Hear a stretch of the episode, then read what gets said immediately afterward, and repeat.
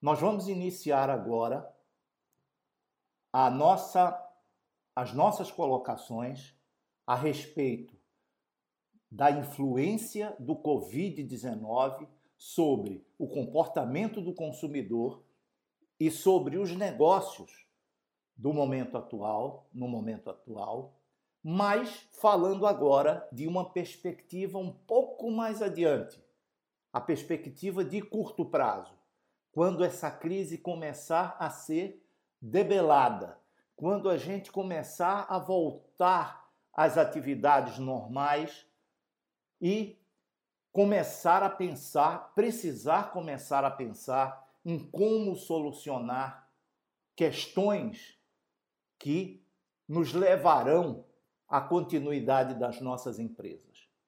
Então, vamos já a essa nossa segunda parte para que a gente possa esclarecer as suas dúvidas a esse respeito. Como eu disse, vamos tratar do curto prazo, do momento em que a gente começa a sair dessa situação incômoda da quarentena e voltar às atividades. Em um primeiro momento, eu quero dizer a você que não se afobe.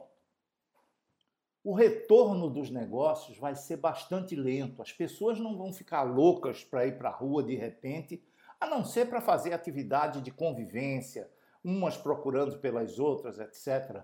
Mas o reflexo sobre os negócios vai ser paulatino, vai ser pouco a pouco. As pessoas vão pouco a pouco voltando a ter confiança na vida e a, a, voltando a, a se relacionar fora dos seus núcleos familiares, fora dos seus núcleos de amigos.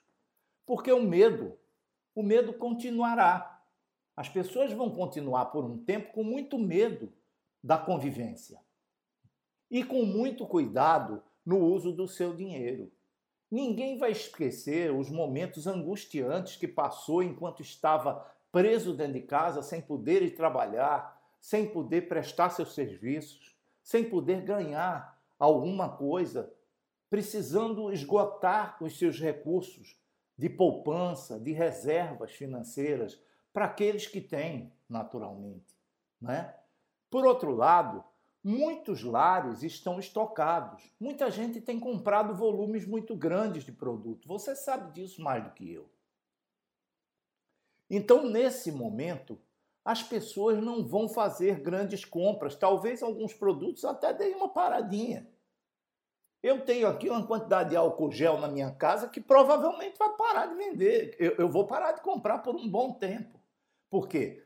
Mesmo que eu mantenha os hábitos que eu adquiri nessa, nessa, nesse Covid, durante essa, essa, essa quarentena, eu não gasto tanto álcool gel. Foi uma questão de, de apavoramento mesmo, como muita gente sofreu. E eu dei álcool gel para minha cunhada, eu dei álcool gel para cada um dos meus é, funcionários, empregados levarem para suas casas, para eles também poderem cuidar das suas famílias. Então, eu ainda tenho uma quantidade de álcool gel em casa provavelmente vai durar até o fim do ano. Então, não vou comprar álcool gel.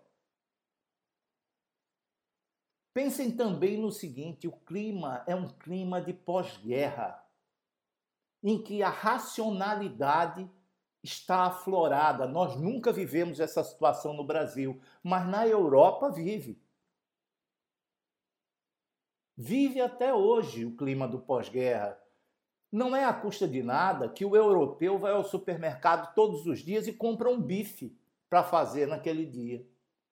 Não é à custa de nada que o, o europeu vai aos, aos, às lojas onde se vendem as coisas e procura encontrar um preço barato, um preço barganhado para ele comprar, compra promoção. Então, esse clima vai permanecer nesse curto prazo.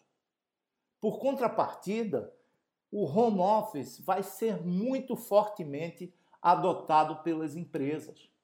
Elas vão estar, elas, elas entenderam nesse momento que não é necessário manter estruturas gigantescas de funcionários é, nas empresas para tocar os negócios.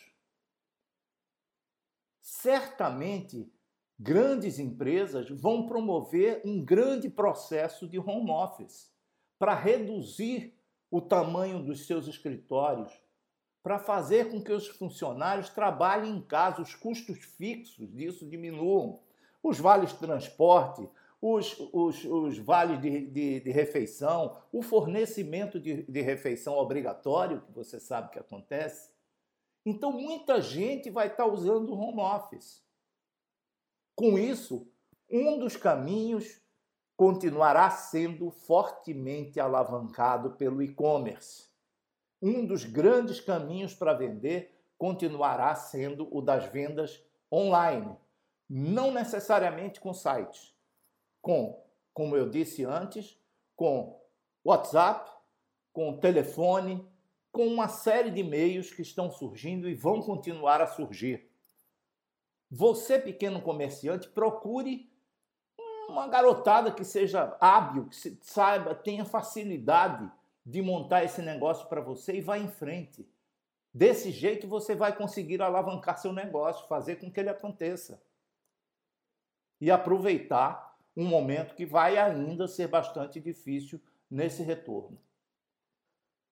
Então, fortaleça sua vendas, sua, suas vendas online, como eu acabei de dizer. Desenvolva novos serviços. A questão das entregas em domicílio, da retirada do produto em loja comprado pela internet, que agiliza o processo para o cliente, ele não precisa esperar a entrega em domicílio, vai ser excelente e vai vingar cada dia mais. Entregar soluções para o cliente, não venda produtos, venda soluções. Entregue para ele o que ele precisa para resolver o problema dele. Faça combos. Olha, você quer pintar sua casa? Eu estou oferecendo a tinta, o pincel, a, a, o, o, rolo, a, a caixa para botar a tinta, é, uma, uma maneira de você trabalhar com mais facilidade. Vou te mandar um manual, um pequeno manual de como você fazer para pintar bem sua casa com, essa, com essas tintas que você está adquirindo, com esse material que você está, me está adquirindo. Tente compreender o que o consumidor está buscando. Não, não parta de você, parta de fora para dentro a, a, a busca da informação. Não suponha, não continue no achismo. Procure usar a tecnologia fortemente para entender o que o consumidor está procurando. Adote novas práticas de trabalho na sua própria empresa.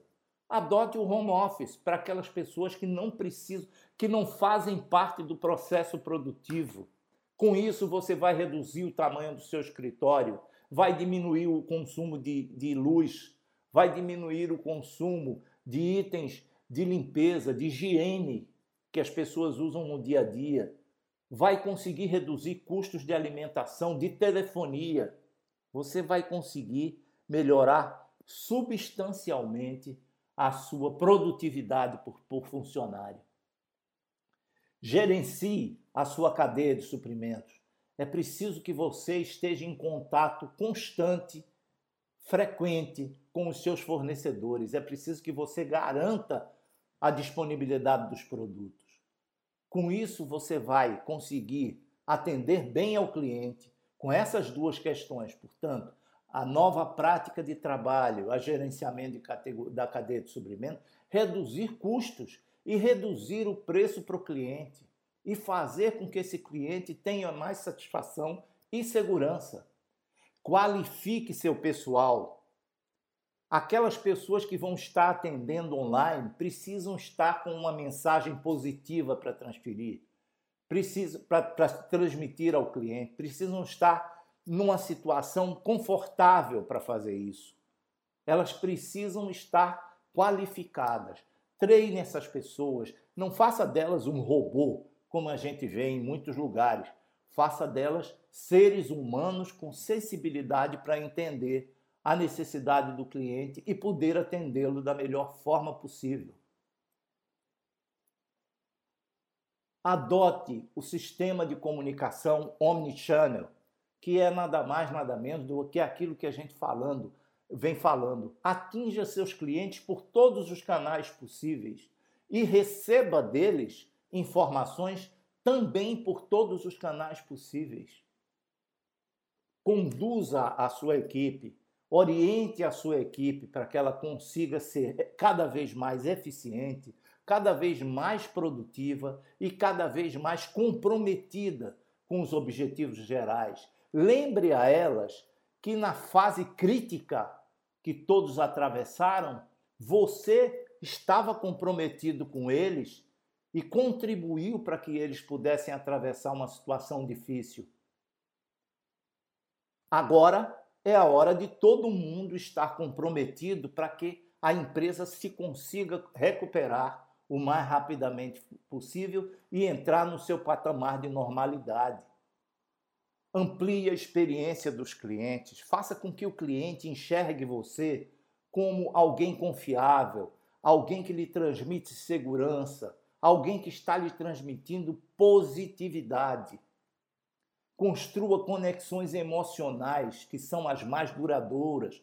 Não pense somente em preço, embora preço seja algo muito importante em um momento, aquilo que as pessoas primeiro pensam. Mas, a partir de um determinado momento, o lado emocional, a convivência, a, a, a frequência do relacionamento e da comunicação são armas absolutamente necessárias para você continuar nos seus processos.